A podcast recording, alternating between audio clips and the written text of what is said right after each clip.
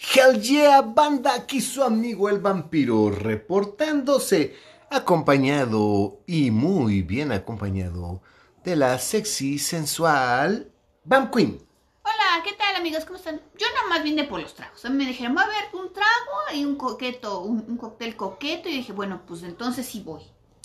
Oh, Dios mío, esos cócteles sexys del vampiro tienen esa característica de atraer a chicas lindas, chicas guapas, chicas hermosas.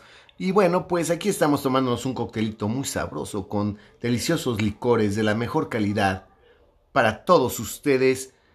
En las recetas las pueden encontrar en la página oficial de la Cripta Vampírica en Facebook, la Cripta Vampírica. Busquen los cócteles sexys del vampiro y van a encontrar más de 60 recetas para el frío, para el calor, para el amor. Y bueno, pues, pues después de este comercialote, vamos a dar inicio a este capítulo 13. ¿Y mi cóctel? Ahí está, ahí está, ahí está, ahí está, ahí está. Salud. Ah, salud, salud, salud amigos. Salud, amigos. Mmm. Uy, está bueno. Hombre. No te- Entonces sí me quedo. Hombre, pues ahí ¿De qué va. vamos a hablar hoy, vampiro? Capítulo 13, Oh, cabalístico. 13. Vamos a pensar qué va a pasar el día de hoy. Hoy temblores ayer, falsas alarmas el día de hoy. Bueno, pues eh, quiero que sepan que los temblores entretienen al vampiro.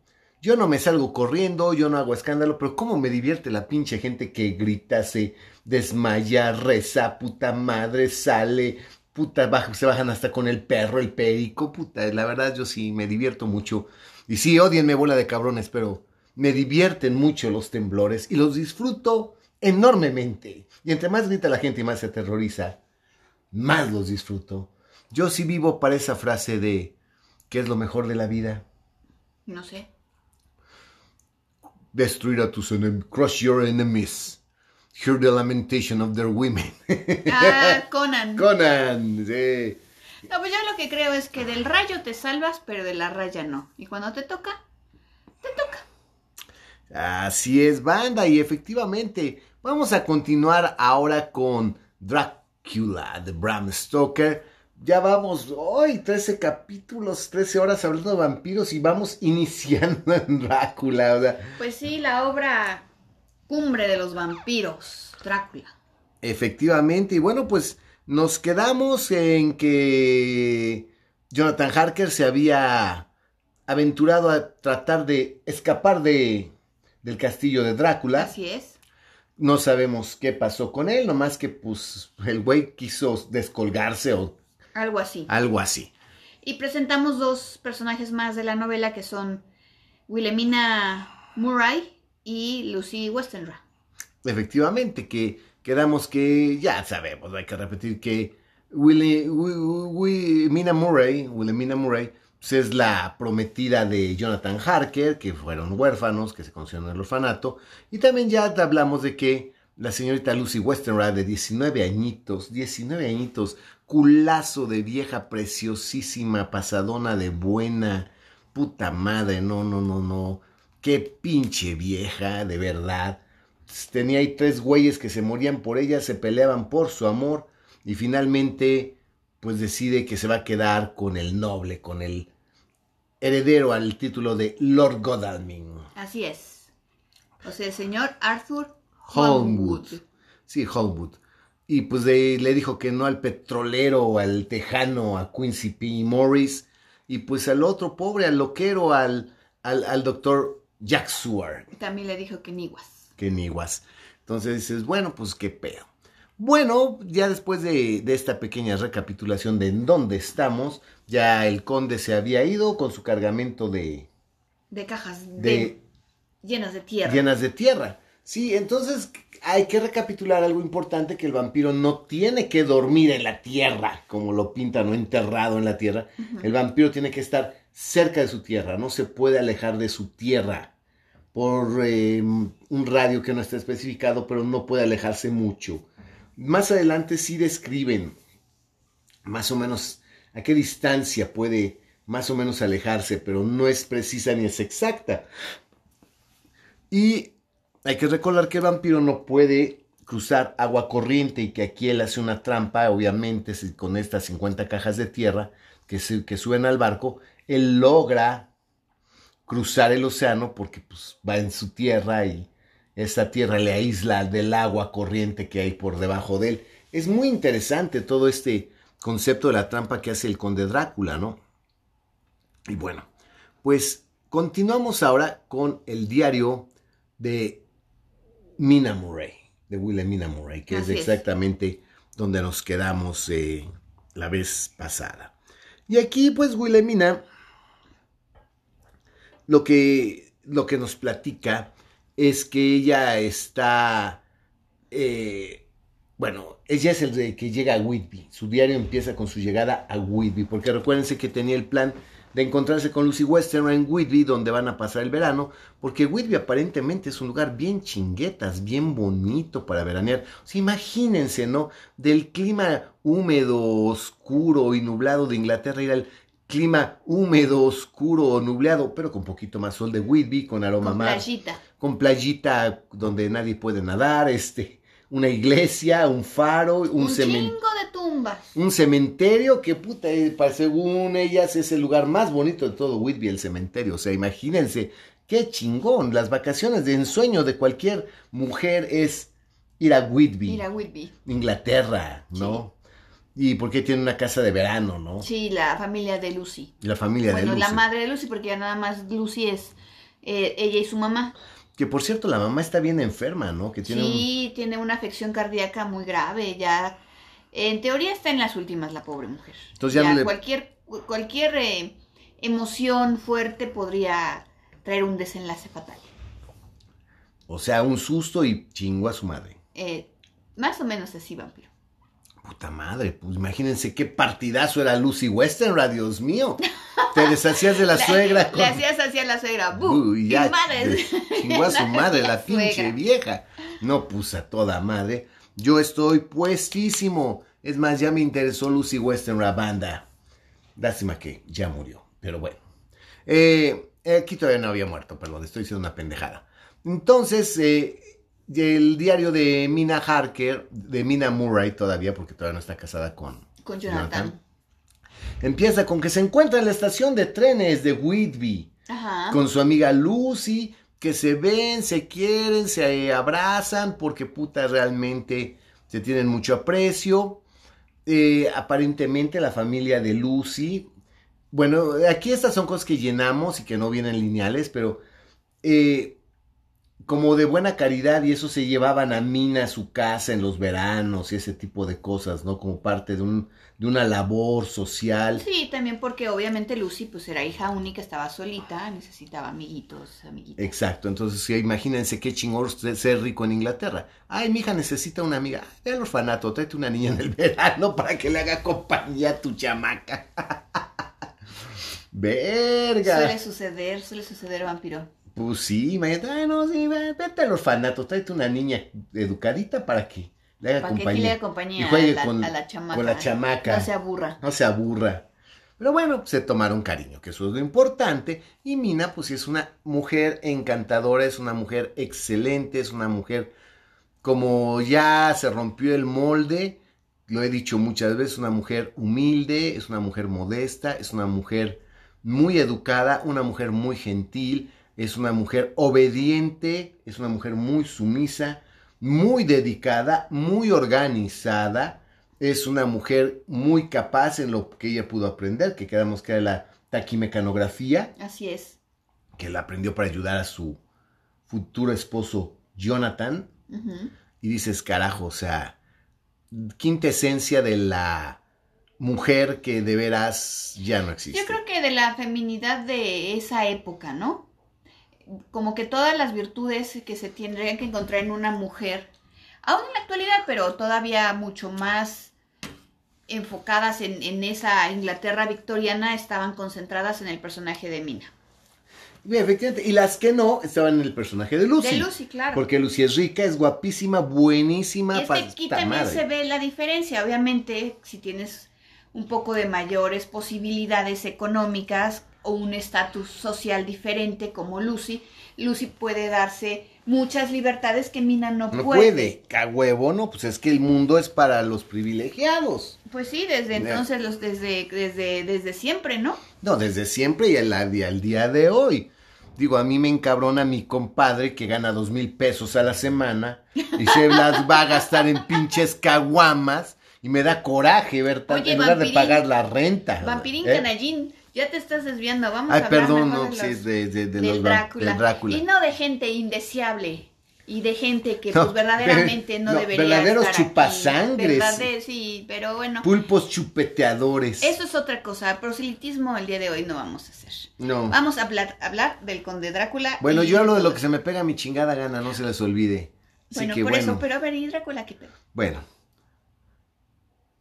Eh, Vampirín canallín. Canallín. Bueno, pues vamos a pensar claramente en que llegan a la casa de verano y bueno, pues aquí nos dejan saber que la señorita Lucy tiene sonambulismo. Ah, sí, desde muy niña era sonámbula y ya también tiene mucho tiempo que no le sucede. Pero Pero por la preocupación de también que sabe que la mamá está enferma, pero no sabe muy bien qué tan enferma, ni mucho menos, como que de repente a últimas le empieza a dar de nuevo el empieza a dar de nuevo el sonambulismo. sonambulismo. Imagínense que está dormida el pinche cuerazo de vieja y nomás se levanta a caminar dormida. No mames, qué puto susto. De- híjole, yo, la verdad, yo nunca he convivido ni he tenido, eh, el- nunca he conocido a, a nadie que sea sonámbulo, pero debe ser duro, ¿no? O sea, debe ser así como que difícil. Pues yo no sé, es, es, es muy particular esa, esa, esa, esa condición y se supone que es muy delicada, pero bueno. No, yo hablo dormida. es más, si me agarran dormida y me preguntan lo que sea, contesto lo que sea. o sea, no hay problema. Ay, banda. dormida, sí, me preguntan. No saben las cosas que se llegan a escuchar, pero bueno. Aquí lo interesante es que, bueno, dentro de la descripción de Whitby, que sí que hay una iglesia, que hay un faro, que este, efectivamente lo más bonito es el cementerio, ¿no? Con las lápidas y que es a donde... Las vistas desde el cementerio. ¿no? El, el mar y la Y playita. está ahí hacia el otro lado la ciudad. Exacto. Eh, aquí las señoritas, imagínense qué chingón, qué gusto tan, tan bonito y tan darks de, pues vamos a caminar, vamos a dar la vuelta, ah, pues vamos al cementerio, cabrón. Es aquí como si dijeras, ay, uy, güey, pues no, ahorita están cerrados por pandemia los, los- pero que te dijera que, por ejemplo, que si tienen cosas El muy Panteón bonitas, Francés. el Panteón Francés. por Vamos ejemplo, a dar una vuelta al Vamos a panteón. dar una vuelta al Panteón Francés a verla. Ay, qué bonitas las tumbas. Ay, qué De los bonitos. Ponzanelli. De- de- hay muchas estatuas de de Ponzanelli. Ponzanelli ahí. Entonces dices, Algo así, ¿no? imagínate, no, pues vámonos al... O a la rotonda de los hombres ilustres allá de, A San. Fernando. En, en San Fernando o en Dolores. San Fernando. En San Fernando. Ah, vamos a ver, a ver quién está enterrado aquí. Ah, sí, aquí está, mira, tu pariente, el Tintán. Ah, no, esa es la, no, esa es la... Ah, la, del- la de los artistas. de Landa. Ah, pues algo así. Imagínense, vamos a divertirnos al panteón, vamos a caminar al panteón. No mames, ¿no? Pinches viejas locas y sin qué hacer, pobrecillas, o sea, aburridas de todo hasta el hartazgo, pobres viejas, ¿no?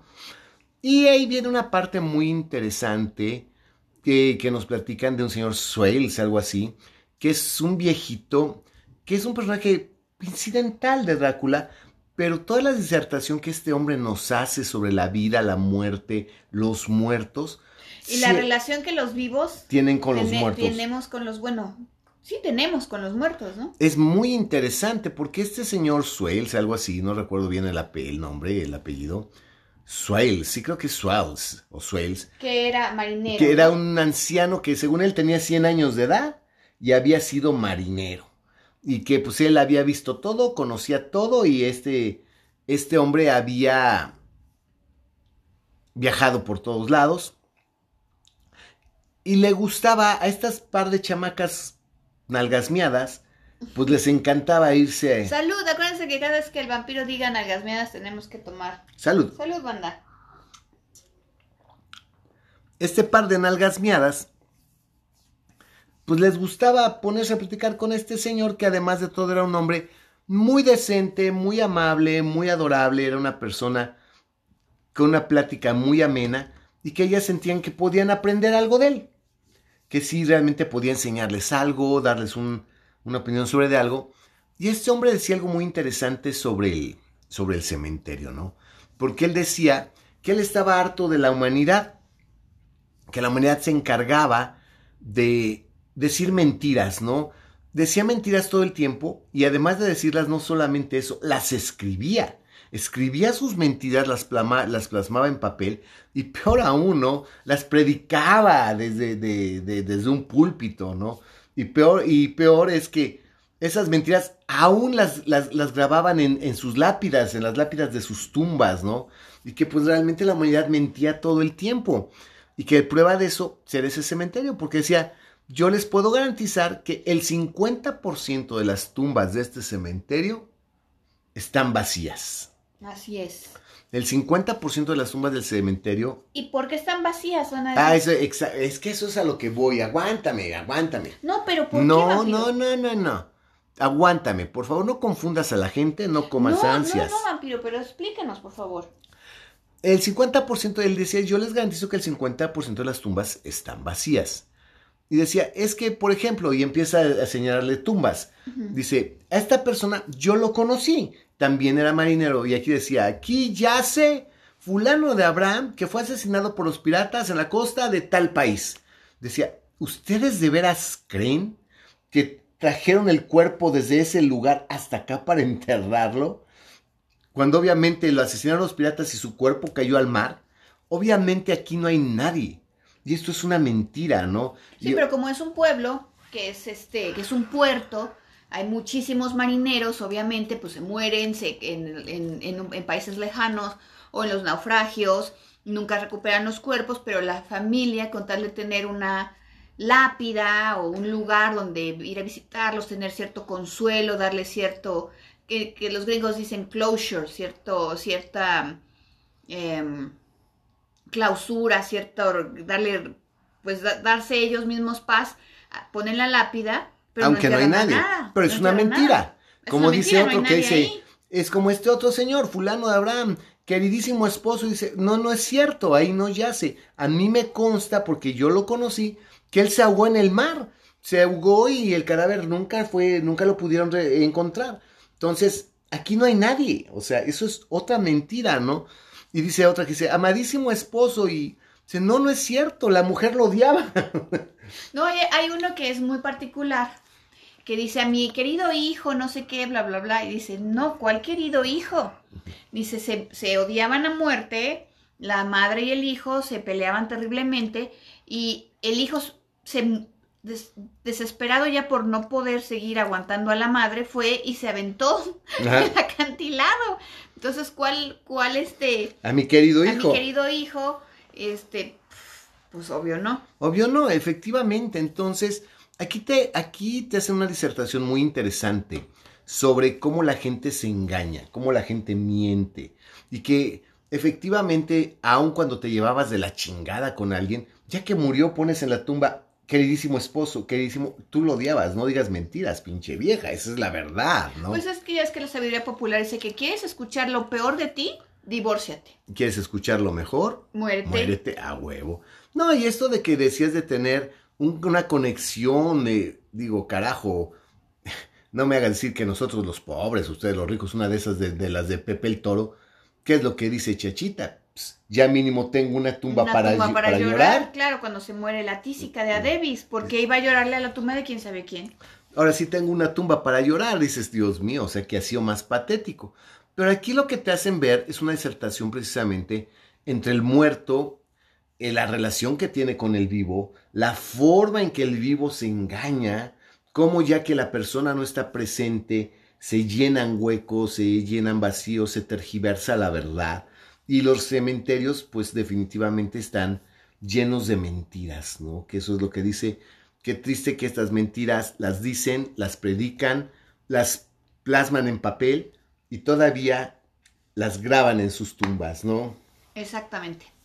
Entonces las pláticas con este hombre son verdaderamente interesantes para este par de chamacas nalgasmiadas. Salud. Salud. Mm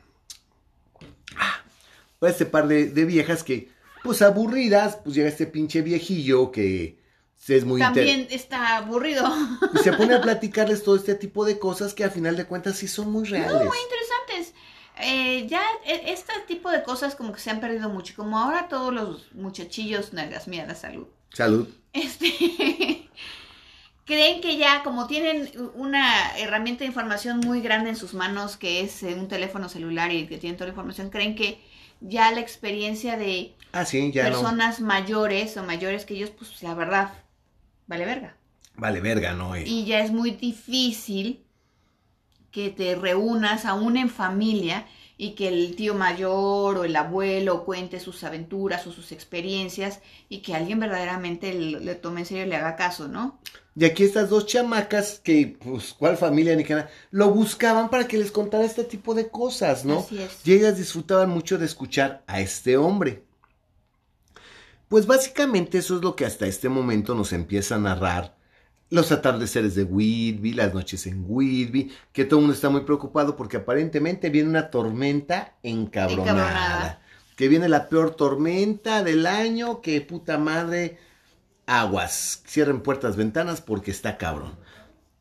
Por ahí vienen salpicadas dos partes del diario de Jack Seward, del doctor, del doctor Seward, que son aparentemente en- hasta este punto son como Rollos. no tienen ninguna relación realmente con lo que estamos eh, viendo ni siquiera con Drácula tienen ningún tipo de relación ni con Jonathan Harker ni con las muchachas pero sí se va a hacer se hace muy patente más adelante y para mí este es el personaje más interesante de toda la obra, fuera de Drácula obviamente y todo el relajo, pero para mí, o sea, de los, de los, de los personajes secundarios, para mí este personaje yo creo que se podrían hacer sobre este personaje novelas, obras de teatro, películas, y sin, sin embargo en las películas y en, y en todas las series de televisión y eso siempre le dan una especie de, de, de papel así de sirviente muy extraña, muy rara, que no tiene nada que ver, y es a mí me parece fascinante. A ver, vamos ahorita a hablar de él precisamente. Efectivamente es el diario del, del, del doctor Seward, John Seward, que no sé por qué chingados le dicen Jack. Porque yo creo que así le decían en su casa. De Jack. Seward, ¿no? Y vienen unas cartas, unas cartas Sí. de, de Seward y de Morris, donde se platican ellos de que, ay, no, pues sí, realmente, pues mira, amigo, porque curiosamente los tres pretendientes de, De Lucy. de Lucy Son amigos. son amiguísimos. Y estos dos están ahí celebrando que pues ya le había dado el sí a, a, Goddard- a, a Lord- a este Holmwood, a Arthur Holmwood, ¿no?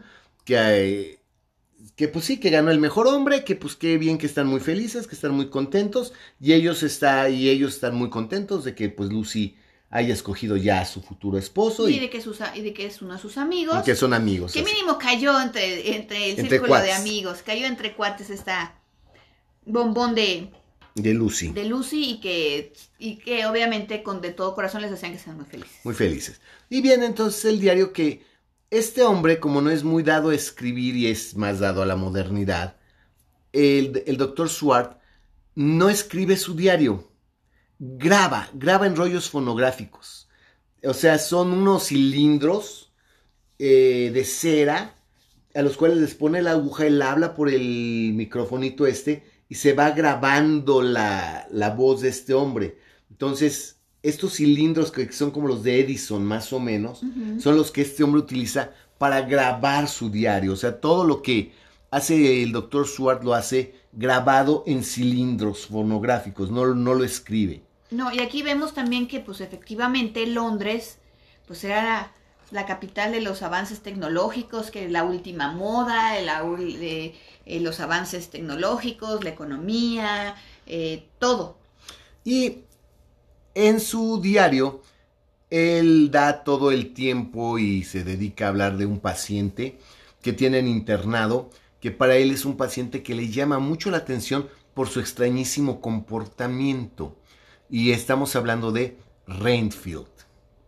Rainfield, efectivamente, yo no lo veo como el más interesante como la Bam Queen, pero sí lo veo muy interesante. Efectivamente, podrían hacer una película o una novela sobre Renfield. Bien hecha. Renfield, por desgracia que hay algo, quiero tirarles de una vez a todos ustedes su preconcepción de, de Renfield. Porque Así en es. todas las pinches películas que ustedes han visto, Renfield está loco, loquito, sí se ve como que borderline casi, casi. Eh, por lo regular, Renfield ya conoce a Drácula, ha tratado a Drácula, es sirviente de Drácula, y tiene un pacto con Drácula, y en el libro, la verdad, no, no hay nada, o sea, Renfield, no sé, a este momento, Renfield no ha tenido contacto con el conde Drácula, nunca lo ha visto, nunca lo ha tratado, no, nunca han estado juntos ni han tenido ningún tipo de comunicación. Así es. O sea, Renfield no tiene nada que ver con Drácula, está internado. Es más, ni siquiera conoce ni uno ni otro de la existencia del, del, del otro.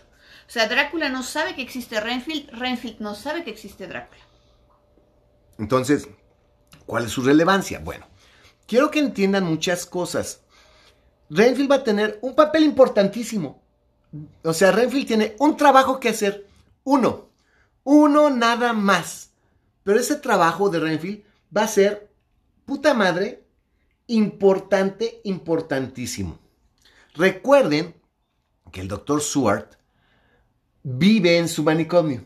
Sí, O sea, su casa está pegada, es el mismo edificio, él vive en el manicomio, que de un lado es su casa, que esa parte está bonita, y del otro lado es el manicomio. y su oficina. Y su oficina, pero es todo en la misma propiedad. Así es. Entonces, bueno, Renfield está en el, en el manicomio, y el doctor Seward describe a Renfield como un hombre bastante fuerte, Sí, físicamente. físicamente bastante fuerte, alto, y está obsesionado. Lo que le llama la atención al doctor Seward de Renfield es que empieza, Renfield tiene una obsesión por las moscas. Y empieza a coleccionar moscas, empieza a coleccionar moscas y se las, y se las come. Pero después de un tiempo ya no empieza a, a coleccionar moscas. Colecciona moscas y además empieza ahora a coleccionar arañas. Sí, porque para las moscas, de hecho, no se, no termina toda la comida que le dan, deja pedazos de comida para que se acerquen, Cerquen las, las moscas. moscas. Y después anda buscando en todos los rincones de su Celda. celda, este, por las arañas, Y les alimenta con las moscas. con las moscas a las arañas, ¿no? Eh, de, también empieza a comerse la- él también arañas. Ajá. Entonces dice, este tiene una sofagia muy extraña, ¿no? O sea, se come los animales de manera muy extraña.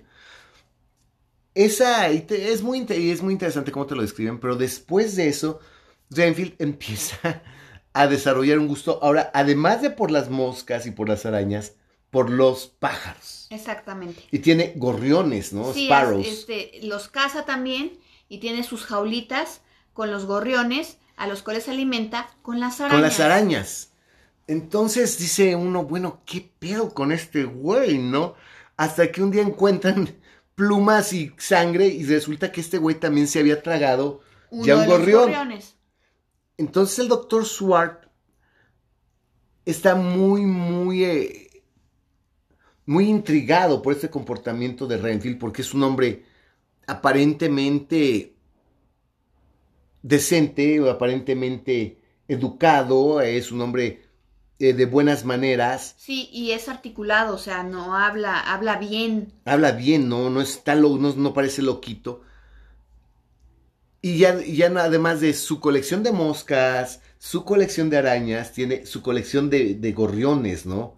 Ojo, que aquí no sabemos el origen de Renfield, de dónde viene, No.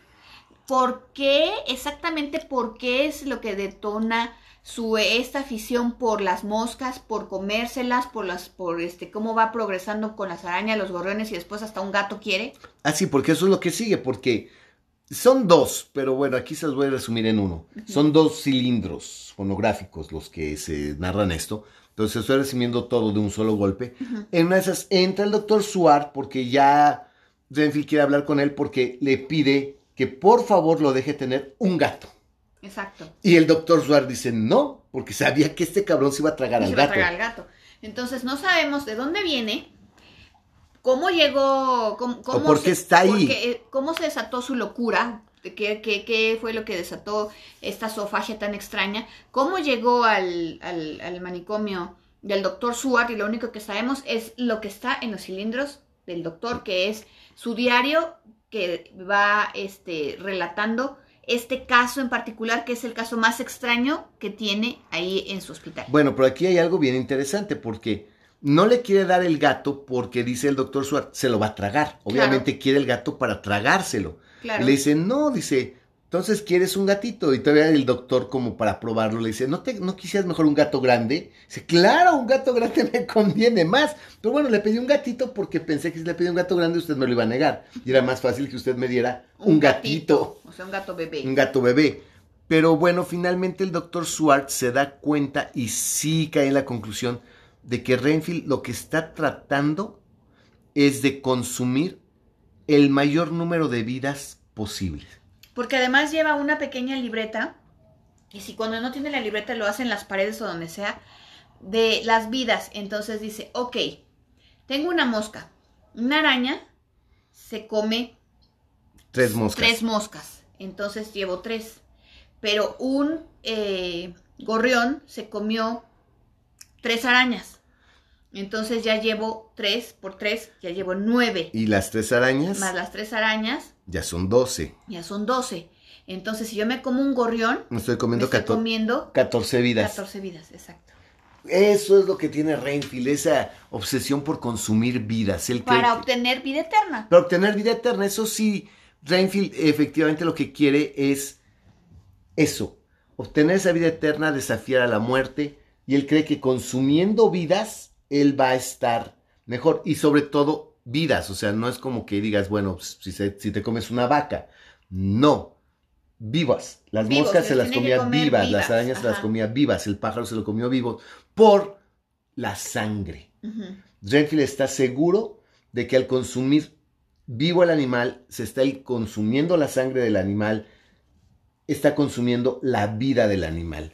Que esa sí es una idea que tiene Renfield muy, muy, muy arraigada. Pero que conste otra vez que nada tiene que ver con el conde Drácula. No, nada. Hasta este momento no hay nada, no hay ninguna relación, no hay nada en lo absoluto, no es su sirviente, no es que el que fue a hacer el, el trato, no es el que recibió a Harker, nada, nada. No es el que mandó a Harker, nada, porque en, los, en el cine No, en el cine es una mezcolanza Renfield es horrible, Renfield puede ser cualquier otro personaje menos el que es. Menos el que es, claro. Y el que te presentan en la de Francis Ford Coppola está muy deteriorado, está muy mal y te lo presentan como que con una relación con Drácula y, Y tampoco no, no tiene ninguno. no tiene ninguna relación real con Drácula hasta este momento. Así es. Recuerden algo y recuerden bien, Renfield tiene un trabajo, un objetivo, uno nada más.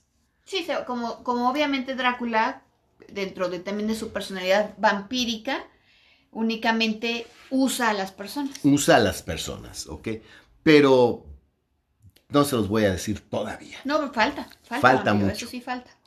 Después de esto, viene un recorte muy interesante de un periódico que Porque la tormenta de la que habíamos hablado que se esperaba, cae cae y se supone que no mames, cayó con con todo. todo. Que los vientos eran huracanados, que no se habían vientos tan, habían visto vientos tan fuertes en Whitby, que definitivamente la lluvia venía con toda la fuerza.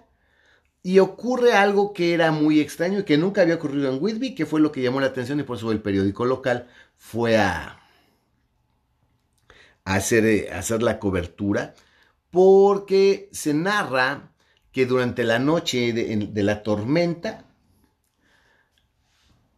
vieron un barco que venía con las velas desplegadas Así es. a punto de romperse, que venía a toda velocidad, no se sabe cómo ni por qué, pero el barco se estrella contra la playa, así de plano en la arena, y encalla en la playa porque brinca la proa, se supone que se mete casi medio barco sobre la playa, sobre la arena, del madrazo y la fuerza con la que venía el puto barco este a, a Whippy, ¿no? No, y fue así como que el acontecimiento, porque era, estaba tormenta, todo el mundo estaba como que no sabían ni qué. Caían los rayos, iluminaban el cielo, iluminaban el mar, y ve, todo el mundo veía el barco y decía, ¿qué va a pasar con este pobre barco? Los del faro estaban que no, que no cabían, los de los puertos estaban que no cabían, la gente en sus casas que alcanzaban a ver eso no sabían ni qué pedo, porque el barco nomás parecía cascarita ahí en el mar. En el mar, y de cuando encalla y se mete, casi se trepa a la playa,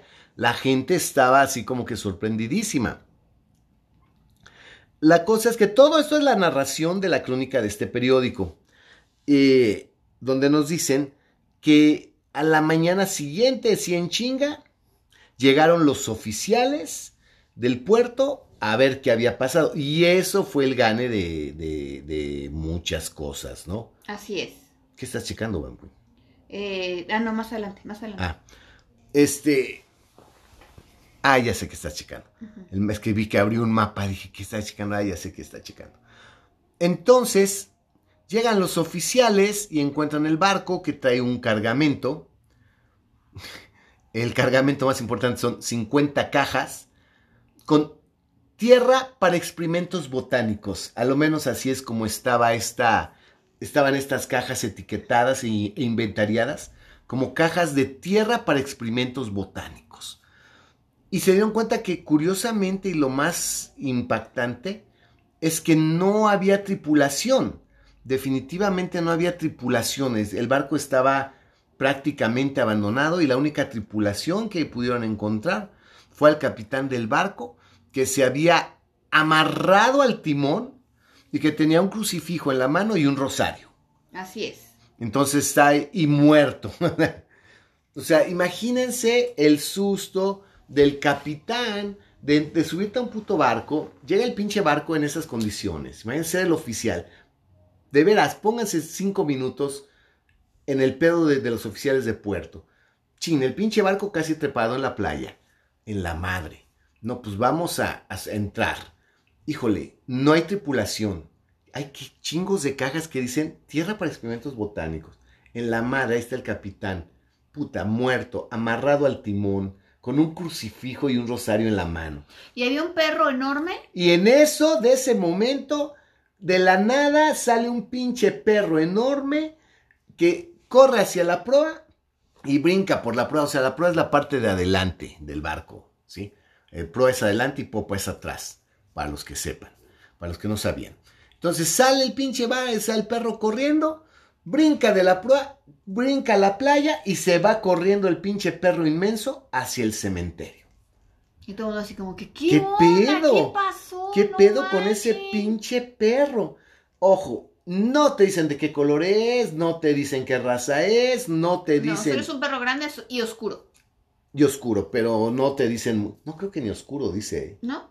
No, creo que ni eso dice. Pero que era un perro totote. Era un perro totote. Entonces que el perro sale, brinca por la proa y se cae en la, playa y de ahí se va corriendo hacia el pinche cementerio. Dices, en la madre.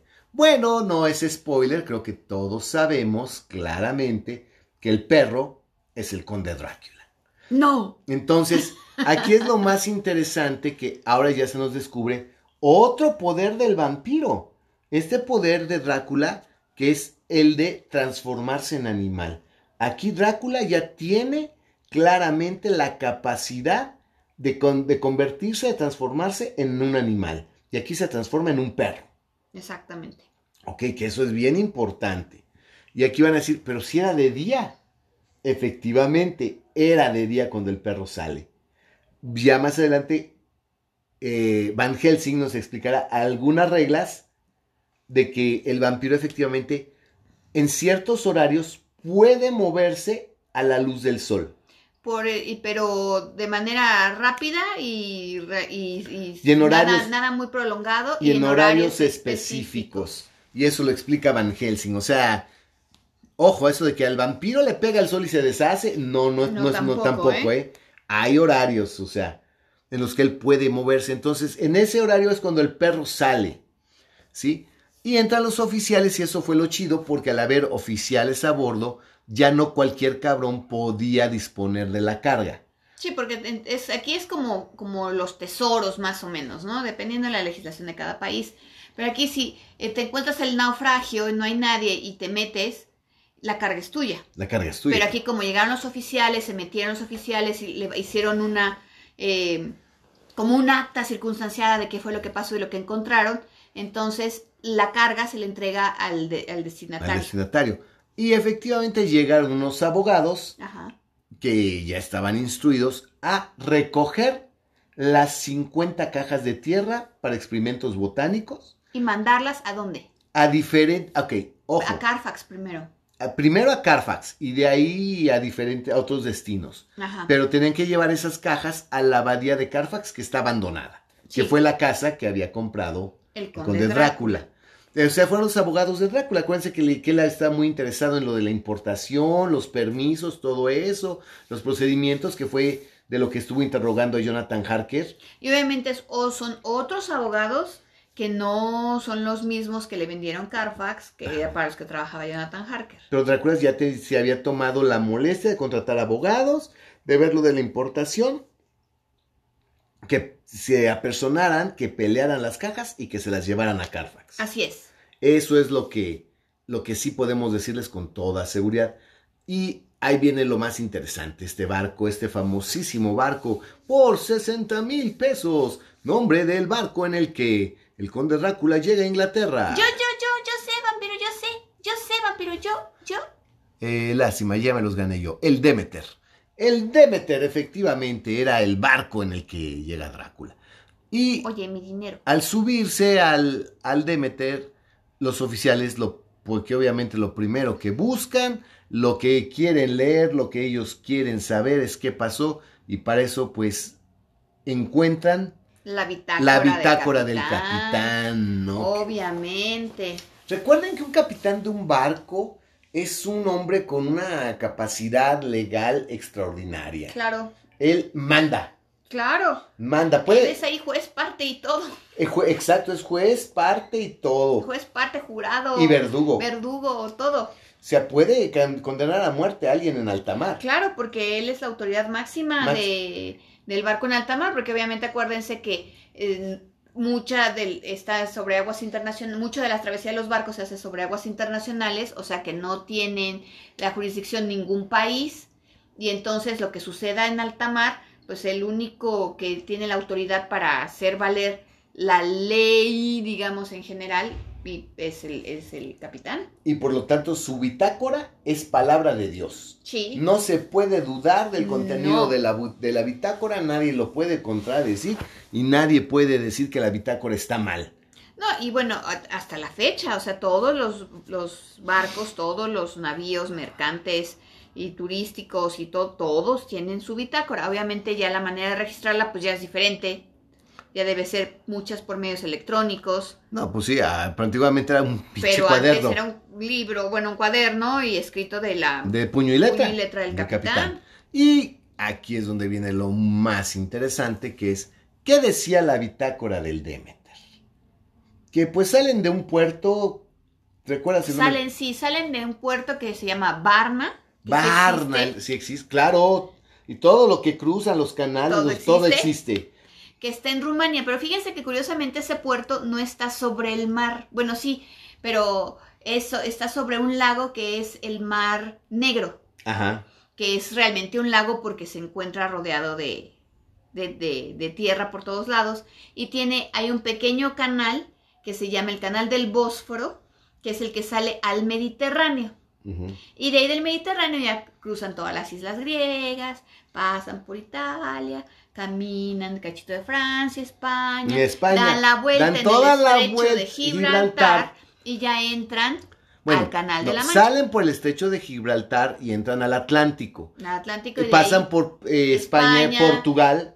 Bueno, Portugal, España, las este Francia. Y entran al canal, de, la, Mancha, y de ahí ya suben a Inglaterra. Exactamente. Pero bueno, ya les dijimos por dónde pasó el barco, pero aquí el capitán eh, obviamente nos dice por, por dónde es la travesía, pero le llama algo la atención al capitán porque dice que el viento nunca había soplado en, eh, en popa, o sea, por detrás, de una manera tan eficaz. ¿Por dónde?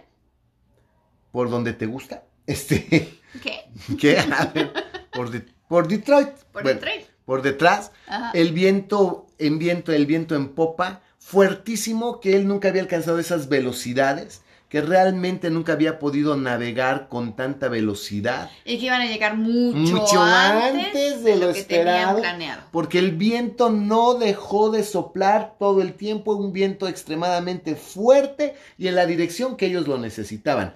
Pero ocurría un fenómeno que le llamaba mucho la atención, que cada vez que pasaban cerca de un puerto, la niebla más espesa los rodeaba.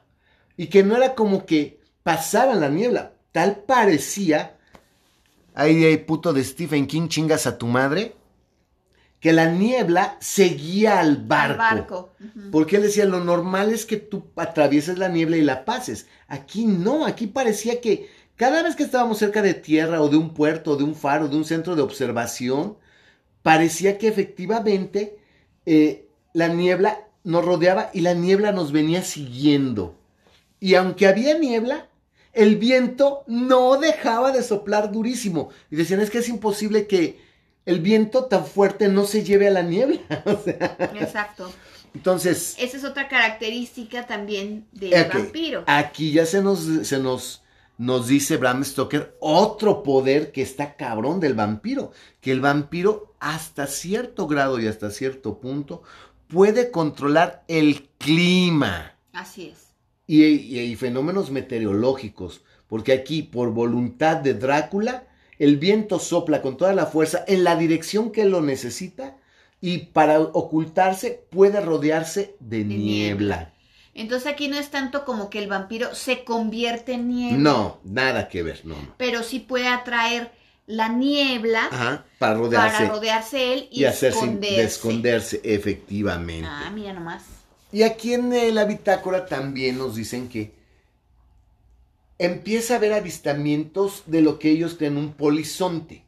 Porque dicen que ven, que llegaron a ver en el barco la figura de un hombre vestido de negro, muy alto, muy delgado y cadavéricamente pálido. Así es. Y empiezan a desaparecer marineros. La tripulación empieza a desaparecer. Sí. Y O la- los encuentran muertos. o los encuentran muertos.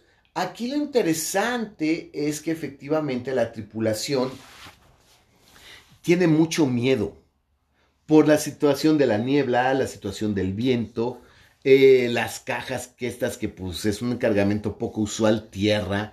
No, y que los, y que los marineros de este barco en particular, muchos son rumanos, húngaros, rusos, y son muy supersticiosos. Y que pues ya hay una idea de que sí habían visto esta figura eh, en el barco y que muchos de ellos se, se dieron a la tarea de tratar de encontrarlo y no lograban encontrarlo de ninguna manera. De hecho, había uno que, eh, que, se, que le dice al, que ya creo que era el primer oficial o alguien muy cercano al capitán, que le dice, estoy seguro que aquí en estas cajas hay algo y que el güey este se esconde en las cajas, así que yo voy a, me vale verga, voy a abrir las cajas y lo voy a encontrar. Y va y baja muy chingón, quiere Pero abrir sí era las el cajas. penúltimo, Sí, creo ya que era los quedaba. últimos. Y cuál, o sea, sí se supone que bajó muy, muy fregón, no sé qué, abrir las cajas, que sí trató de abrir algunas, pero pues ahí quedó. Ahí quedó. No, y otros cuantos se supone que no los mató el conde, se supone que del pavor y del miedo solitos se aventaban por la borda y se morían ahogados. Sí. Muchos murieron ahogados por su propia voluntad, que se suicidaron, se aventaron. No, y había otros, como dijimos que eran rumanos, húngaros, rusos, que sí tenían mucha superstición y que era folclore de su tierra, que sí decían es que el que anda aquí es un vampiro. Es un vampiro. Sí, estaban seguros que era un vampiro. Entonces, eso es lo que nos revela el, el- el diario del, del Demeter y que ya estando el capitán Pratt solo, de, se ata al timón para, aún en su último aliento, tratar de darle dirección al barco, cosa que no fue necesaria porque el pinche viento lo llevaba solito. Solito. Y también por la misma superstición de que de veras creía que si era un vampiro, Se caga, se, se- se amarró el el rosario. rosario y un crucifijo. Y un crucifijo. Y efectivamente al cadáver del, del capitán le encuentran marcas en el cuello. Sí, Sí le encuentran marcas en el cuello y estaba desangrado. sí. Entonces, esa es el... eh, aquí les estamos narrando, bandita, el, el, la bitácora del Demeter, ¿no? Que yo creo que es un viaje espantoso, un viaje muy No, largo. Imagínate. Fue un mes más o menos de, de travesía Pero- desde que salieron hasta que encallaron en Whitby. Pero lo normal eran dos o tres meses, ¿no? Sí, no, lo normal era un poco más de tiempo. Más de tiempo, como tres, casi tres meses. O sea, el viaje se hizo en tiempo récord gracias a la, a la habilidad del vampiro de controlar el viento y controlar el, el clima y la niebla, ¿no? Que hacía que el barco fuera invisible en puerto. De hecho, por el canal de la Mancha nadie lo vio No, por la nadie lo vio pasar. Nadie lo vio pasar porque de- había hasta al- algunas eh, alertas de que no sabían del barco, de que lo daban por perdido porque no lo veían pasar. No lo veían pasar, pero que sí había una niebla muy cabrona. En todo el canal. Entonces, imagínense, banda, un ser que pueda manejar el clima, ¿no? O sea, estás hablando de un ser extremadamente poderoso. No, y también creo que la idea era que iban a llegar a Londres. Pero este, como se murió la tripulación y todo el, pues como que cayeron en Whitby también hasta cierto punto como por casualidad. Exacto. Y la casualidad... No venía buscando a Lucy, no, No, venía no, buscando no. a Mina, Ojo, no venía buscando a nadie. Aquí sí que quiero que quede claro, porque aquí, bueno, spoilers, digo, no, ok. No hay spoilers, todos sabemos de qué trata, pero sí, efectivamente, gracias, Van Queen, por hacernos esta aclaración. Drácula no llegó buscando a Mina, Drácula no llegó buscando a Lucy, Drácula no llegó a Sí, bueno, Whitby no, por- no puede llegar a Londres, tenía que llegar a un puerto más cercano a Londres, pero fue encallar hasta Whitby, Fue- que estaba mucho más arriba. mucho más, ma- mucho más al norte. Y aquí lo más importante, efectivamente, cualquier cosa que ocurrió más adelante fue pura casualidad. Sí, Porque aquí hay que... no hay- es, aquí sí es exactamente estar en el momento indicado, en el lugar menos indicado. Exacto. Aquí vamos a, a entender que la situación es clara. Hasta aquí el resumido a grandes rasgos, Sí. el- la bitácora del Demeter, ¿no? Vamos a quedar bien claros en que Mina y Lucy están en Whitby porque es el verano y pues ahí está la casa de verano de la familia de, de Lucy Westenra. Y además aprovechando porque Mina está sola, porque Jonathan anda en un viaje de negocios. Un viaje de negocios. El barco encalla ahí porque pues, el conde se chingó a la, a la- a la A la tripulación y pues fue donde ya pudo llegar en chinga. El conde eh, y ya los abogados del conde ubicaron el barco y fueron a reclamar las cajas, cajas. de tierra. Y se las llevaron para Londres, que es donde está la bahía de Carlos. La bahía de Carfax. Hasta este momento el conde está en Whitby, Ajá. escondido en, en el en el cementerio. tratando como que de recuperar algo de fuerza, se entiende, o viendo más o menos eh, cómo se van dando las cosas para poder irse él a Londres. Porque aquí continuamos con el diario de Wilhelmina Harker. Sí, y además, o sea, también entienden que Whitby está le- lejitos de Londres, De él no Londres. está cerquita. Ok, Willem, eh, con el diario de, de, de Mina, de, de Mina Murray, también es Harker, perdón, insisto en decirle Harker, Es que después es Harker. de Wilhelmina Murray. Eh, y bueno, lo que ocurre con, con- con Mina en este punto es, es, es muy, muy cotorro, porque este diario nos lleva a varias cosas. Uno, el diario aquí se pasa mucho tiempo expresándonos su gran preocupación porque no sabe nada de Jonathan Harker. Exacto. ¿Se acuerdan de las cartas que le hizo este escribir eh, el conde y que él las se disfrazó, se puso las ropas de Jonathan Harker y fue y las depositó como si fuera para que la gente pensara que era él? Y se acuerdan que la última era una que le decía, no te preocupes, ya voy de regreso, estoy en Streets, voy de regreso. Esa carta la recibe Mina y dice, es que Jonathan Ok, las recibe. así, es muy Ahí escueto. sí tengo yo la fecha. El 3 de agosto recibe la primera. La primera carta. Y Mina dice: Es que no, él no habla así, él no escribe así. Esto es muy extraño. No parece Jonathan, así no habla Jonathan Harker, ¿no? Y después el 5 de agosto, 8 de agosto, le llega la otra, y que es de donde dice que ya va de regreso. Y dice: No, hay algo mal. Hay algo mal. De hecho, habla hasta con el señor Hawkins. Ajá. Que es el jefe de Jonathan. Que le también dice, había "Oiga, recibido una No carta". sabe usted nada de Jonathan. Le dijo, sí, yo recibí una carta, me dice que todo muy bien y que ya viene de regreso. Dice, es que yo también la recibí, pero no hay algo que no me cuadra. O sea, Jonathan no es así, él es más cariñoso, no puede escribirme de una manera tan escueta. Y Mina nos, eh, nos dice en su diario que ella está profundamente preocupada por Jonathan Harker. Porque ya pasó el tiempo y él no llega. Y no no llega. tiene mayores noticias él. Aquí quiero de una vez irles diciendo algo bien importante. Es un hecho, sí, que una, eh, una noche en el diario de Mina nos platica que efectivamente Lucy se levanta, sonámbula. Entonces, esta mina siente el frío, dice, "Ah, carajo, ¿dónde está esta? Se levanta, sale a buscarla, la- ve a la pinche loca así, eh, caminando en la noche, caminando hacia el cementerio, caminando hacia la iglesia, seguramente va a la tumba donde nos gusta sentarnos a platicar, ¿no? Y Y tiene que andarla regresando. regresando. Eso ya lo había hecho, pero en esta noche llega hasta la tumba y encuentra que Mina es la ve de lejos. de lejos y la ve en brazos de una figura alta, oscura, vestida de negro, que se ve que es un hombre pálido con los ojos con un resplandor rojo y que no sabe qué le está haciendo, pero el hombre desaparece y Mina está sobre la tumba. Bueno, no, aquí no, Lucy. Lucy está, perdón, Lucy está, que Lucy, Lucy, perdón, Lucy está sobre la, queda ahí tendida sobre la tumba, Y llega Mina, Mina, va, la, la ve que obviamente se salió solamente con el camisón, que hacía mucho frío, le pone un chal encima y le dice, tranquila, no y te le pone preocupes". un broche para le que no se caiga. un broche para, que no, se le caiga el, el chal. chal, y se la lleva a su camita. Ok, aquí yo lo que quiero que quede bien claro es, Drácula no llegó buscando a Lucy, no llegó buscando a Mina, que Drácula con, empezara a consumir a Lucy, que aquí empieza una historia horrible, asquerosa, desesperante, que es la consunción de Lucy, Cuestera, fue una casualidad, porque está un vampiro solo hambriento en donde no debe de estar y se encuentra con una vieja sonámbula sonámbula. que sale a caminar por la noche y ahí se le encuentra y fue el encuentro de Drácula y Lucy Westenra es 100% casualidad circunstancial y no hay más. No hay más, porque bueno, ya también había el run run de que eh, encontraron al- a, a unos, algunos marineros, algunos niños despedazados, como si un animal salvaje los hubiera atacado y como que se perdía gente, y eso ya pasaba en Whitby y era así como que un empezaba el rumor de eso, pero obviamente lo que pasó con Lucy y Drácula fue circunstancial. De hecho hay un recorte de diario donde dicen que un lobo se escapa del zoológico.